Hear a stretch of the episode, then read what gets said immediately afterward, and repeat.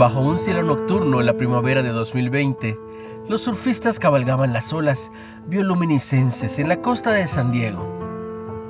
Este espectáculo de luces era provocado por organismos microscópicos llamados fitoplancton, nombre derivado de una palabra griega que significa nómade.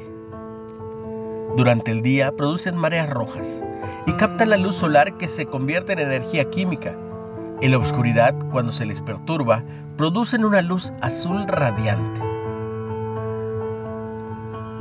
Los creyentes en Cristo son ciudadanos del cielo, que, parecidos a las algas de la marea roja, viven como nómades en la tierra.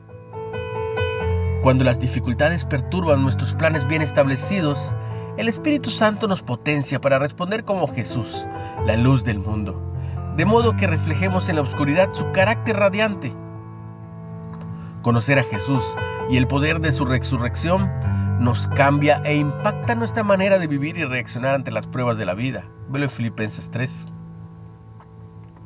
Cuando pasamos tiempo diariamente con el Hijo de Dios, el Espíritu Santo nos equipa con la verdad que necesitamos, capacitándonos para reflejar el carácter de Cristo ante cada desafío del mundo.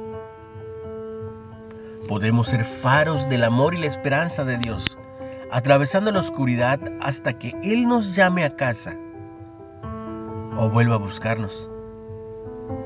Una reflexión de Churchill Dixon. ¿Cómo ha cambiado Cristo tu perspectiva de la vida?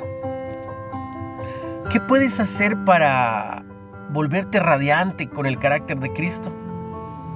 Señor, brilla a través de mí para guiar a otros a ti.